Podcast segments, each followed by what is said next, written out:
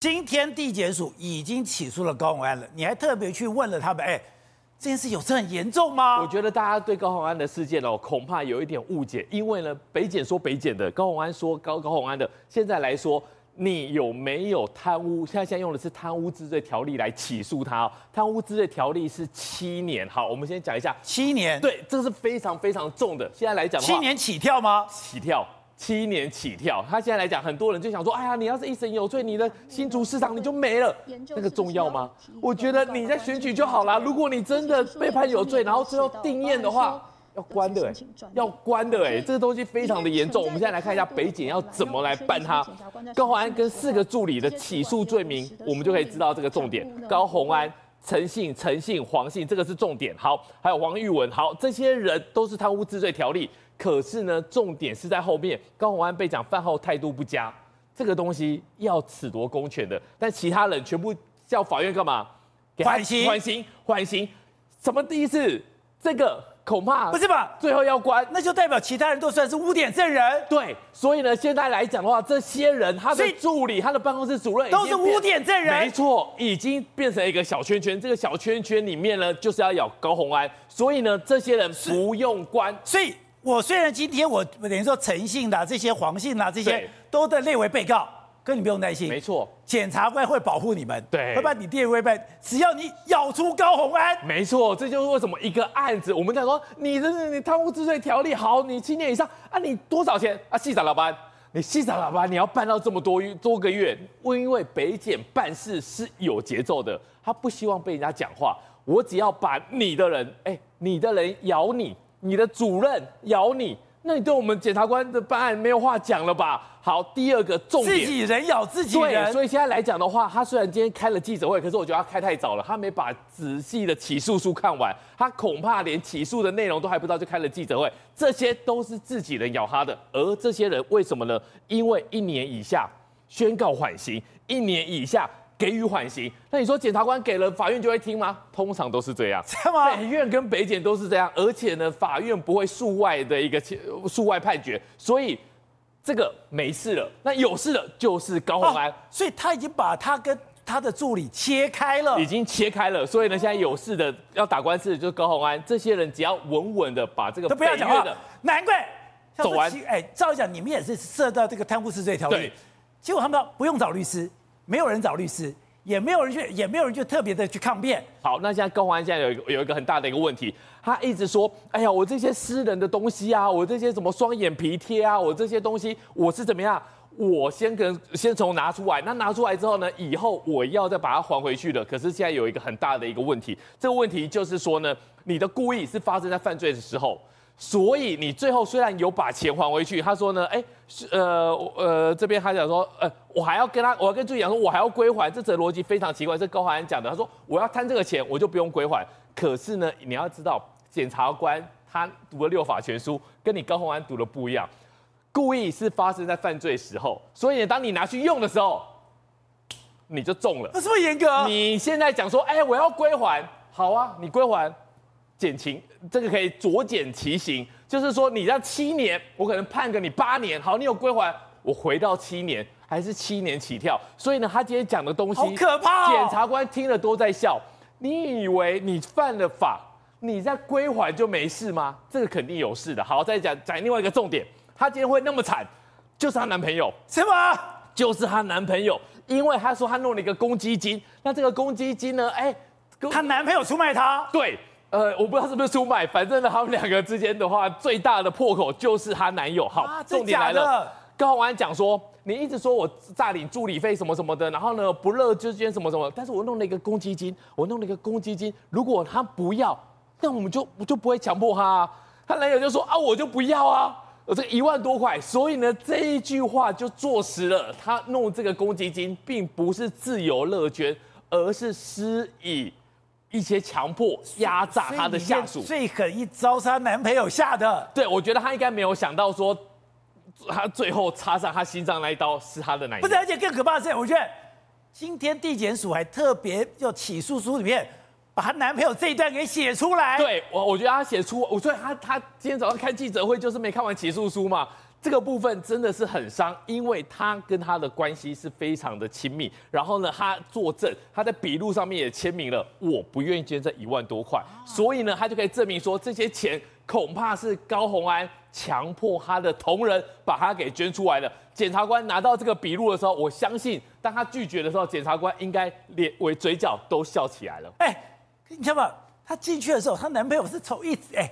就像那个小摄影师一样，从头到尾拍到尾。对，没有想到插第一刀的是他。没错，这个时候应该是感情还不错的时候，但被移送的时候，我觉得从他那个表情的时候，他应该就是有想法了。所以在检察官对他来说的话，其实没有太大力，他就把这个刀子捅进去了。好，瑞德，是你也是跑社会的，你也是跑检调的。这件事有这么可怕吗？我听起来都毛骨悚然了。呃，事实上呢，高洪安今天那么所开在地检署，台北地检署起诉他了以后呢，他贸然开这个记者会，对他未来的官司非常非常的不利。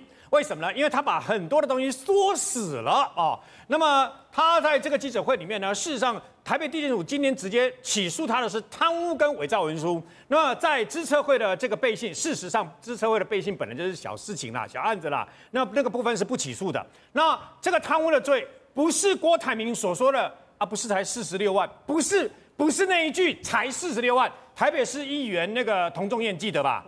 童仲彦只有五万块哎，童仲彦五万块现在在关三年十个月，你知道吗？判三年十个月。你高雄有一个议员。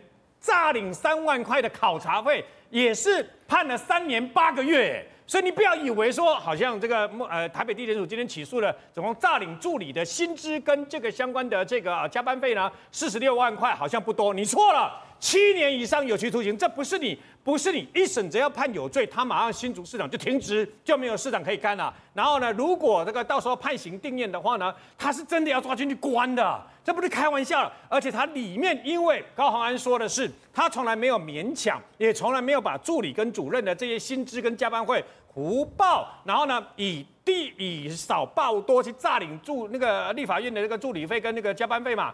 问题是现在的人证跟物证，人证就是你的助理跟你的主任，物证就是他们所提供的密账啊！我问你，人证物证都指向是你的，是你叫说死的，那你怎么说？你怎么证明没有？跟他讲说，哎，那是延任以前，他的以前的立法委员就这么干的。我用你以前立法委员的助理，助理拿了以后当我的办公室主任，然后大家讲说都有公积金，我就这样沿用公积金。我告诉你，现在被他指，而且现在不是要查吗？也要去查李俊毅啊。现在被他指证的这个李俊毅呢，现在也他是在调查。你知道吗？也他正在调查他的案子到底有没有违法，啊，所以你去说啊，别人可以，我也可以，你错了。别人也会查你去业。别人如果做的是不对的事情，不表示一波出歹机，你惹上案你走。有可能说为了要杀这高虹安，把李俊也赔进来吗？这个不是为了要杀高虹安，而是因为高虹安那个账做的实在从来没有个密账这么清楚。这个密账不是高虹安做的，不是你今天连民政党的主席柯文哲都不敢替他背书啊。都说他认识的高虹安是吧？是没有这个等于说贪污的这个啊可能动机呀啊，然后他说如果有动要贪污的话，怎么会把账做的这么清楚呢？废话，因为这个账不是不是高虹安做的，是他的主任跟那个助理做的嘛。那为什么要做这个密账？这个就是我们常讲的内账外账里面的内账，内账是要给老板看的，证明这收进来的钱。那么收进来的钱我一毛钱都没有 A 掉，那这些钱呢？你看，然后重点来了，那么这些钱。如果是如果是用在公务上，那还有套的机会。什么叫公务上？过去曾经发现啊，他用人头助理来干什么？但是他实际上的公务支出超过他 A 的钱，还有一点机会让你套哦。要不然我告诉你，过去这五年来，台湾不分任何政党，不分蓝绿无党籍都一样，谁要是哎，谁要是有所谓诈领这个助助理费的事件，那你说诈领助理费不是都用人头吗？不是的，不是的。诈领助理费，你知道最做最常用的理由是什么？最常利用理由是助理自愿回捐，因为高虹安不是讲说，对啊，钱都是汇进去，资那个资薪资跟那个加班费都直接汇进去助理的这个呃账户里面嘛，啊，他把它领出来，他要怎么用管不着，理论上是这样看，问题是所有的这些议员的这个诈领嘛，保险诈领这个等于说助理费呢？很多都是说，是助理自愿回捐汇进去我账户，我要拿出来再捐给他，或者是说是欠老板的钱，欠债还钱啊，甚至有说啊，我是上缴为了表示对老板的感谢，没用，全部抓去关。目前为止，判刑已经在关的十年六个月，你知道吗？所以呢，几乎百分之九十九以上都判刑。只有只有少数几个例外，比如说潘怀忠，潘怀忠当时，那么他总共啊这个诈领助理费三百三十三万。他是因为后来在士林地方法院把他全部捐回来，有悔意，所以呢判他两年，缓刑五年，但是褫夺公权五年，你从此以后给我滚离这个政治圈就对了。所以呢，事实上这样的案子是很重的，而且到目前为止，包括高虹安的前男友李中庭先生，他在地检署所说的证词。可能都是对高虹安不利的。我问你，高虹安，你说你把这些先借支的钱，包括一百五十块洗头，立法院洗头的钱有六次啊，包括什么不微博、那个、那个去买卫生棉，去买什么东西，一大堆的事情。你说你先借支，以后有还，那你的人证物证在哪里？现在你没有人证物证，问题是你的助理跟主任，甚至于前男友，他们在地检署那个侦查庭里面，全部都咬你。那你洗别人的套，这下去不是没有新竹市长可以做，你还可能面临牢狱之灾，要去坐牢啊！所以，通常有这么严重？我看他们今天有郭台铭的回应呢、啊，有看到柯比的回应跟高鸿安的回应呢、啊。我同意瑞德刚刚的讲法，回应的不好，真的回应的不好，因为这个案子不是四十六万的问题，它就是贪污治罪条例，贪污治罪条例的本身的基本的刑期。就是从很重很重开始计算起，跟金钱无关，程序上是不是有？有就中了，没有就没有了，这个很简单。目前只是说在递减的起诉阶段，还要看着带了法院的攻防了哈。我们当然后面还有。那第一点，我认为这个高虹安本身对这个事情太轻忽了，太小看这个事情的严重性，这第一点。所以将来打官司要非常非常小心。以前李敖跟我讲过一句话，你知道吧？只要我们碰到诉讼的时候，一定要非常谨慎。你看我经常被告，对不对？对。可是我每一件案子，我都自己深入去跟他干的，我从来不敢轻忽这个事情啊。该输就输，该赢就赢，该怎么样弄，我不会说随便马虎这样子稀里糊涂给你让让开个记者会给你开过关，没这回事啊，对不对？我跟韩国瑜搞到他一选举完，我一个礼拜就跟他和解啊。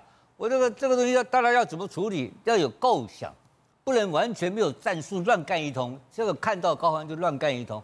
那第三个人，我在这个事情发生之初啊，刚发生的时候，刚他刚当选的时候，我就到我就跟他见了面，我就建议高虹安，因为我说我第一个我不相信台湾的司法制度。美丽岛民调，美丽岛民调做过一个民调，民众对台湾司法制度不相信的人。占五十四趴，我不是针对北检，对，呃，不是针对哪个检察官，我今天刚被北从北检当当当刚开完庭，当过被告回来，啊、你又可以当被告？我这个我这个我很认真，你放心了啊，行，我我不担心我的事情，我是说这个事情台我们的民调显示台湾民众对司法是不信任的，我就讲不是我不信任，好，那再再过来谈，所以当时我给高虹安做一个建议。我说你一定要想办法用政治上取得一个非常大的能量，什么能量呢？你一定要把林志坚搞到被关。林志坚如果贪污一百亿，民进党都不敢动手了。不，民进党一定干你嘛。这个是这这个这民党不会放过他的，不会放过他的呀。这个是政治加上司法两方面的迫害下来的结果。本来你有问题，对不对？对。就是你很简单，我们闯红灯。闯红灯我开红开我我我我的我你闯红灯我开单的嘛，开罚单嘛，我可开可不开嘛。那高宏安他们不知道这个，这是斗争啊！你一定要把林志坚抓去坐牢，你才有得救。